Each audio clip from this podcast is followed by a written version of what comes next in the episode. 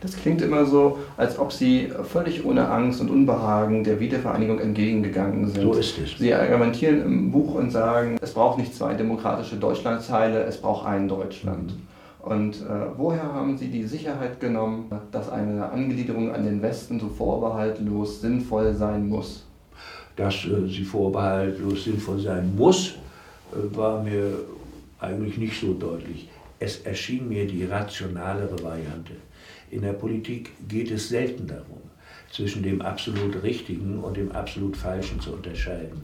So einfach ist es nicht, sondern Politik gestaltet das etwas Bessere oder ist verurteilt zum etwas Schlechteren. Wenn es gut geht, schaffen wir das etwas Bessere. Und äh, zur Politik gehört, dass man die Fakten und nicht nur die Ideen betrachtet. Und das Faktum war eine völlig heruntergekommene Wirtschaft mit enormen Schulden und äh, einem äh, nicht erkennbaren neuen Weg einer sozialistischen Wirtschaft, die ihnen niemand erklären konnte. Und ich würde sagen, dass für mich das ökonomische Argument das stärkere war.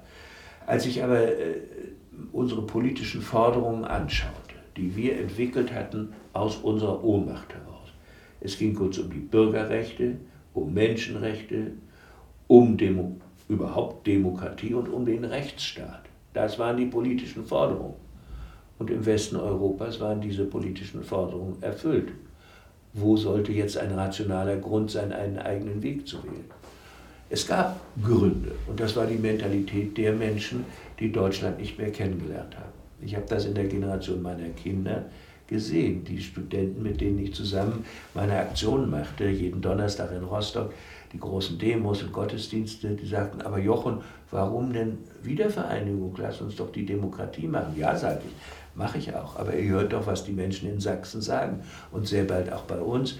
Sie konnten sich nicht vorstellen, dass wir diese schöne neue demokratische DDR äh, mit eigenen Kräften überhaupt hätten hinstellen können. Und wiederum sage ich, Gott sei Dank, dass es in bestimmten Situationen das Volk gibt. Ja? Denn äh, da war die größere Ratio.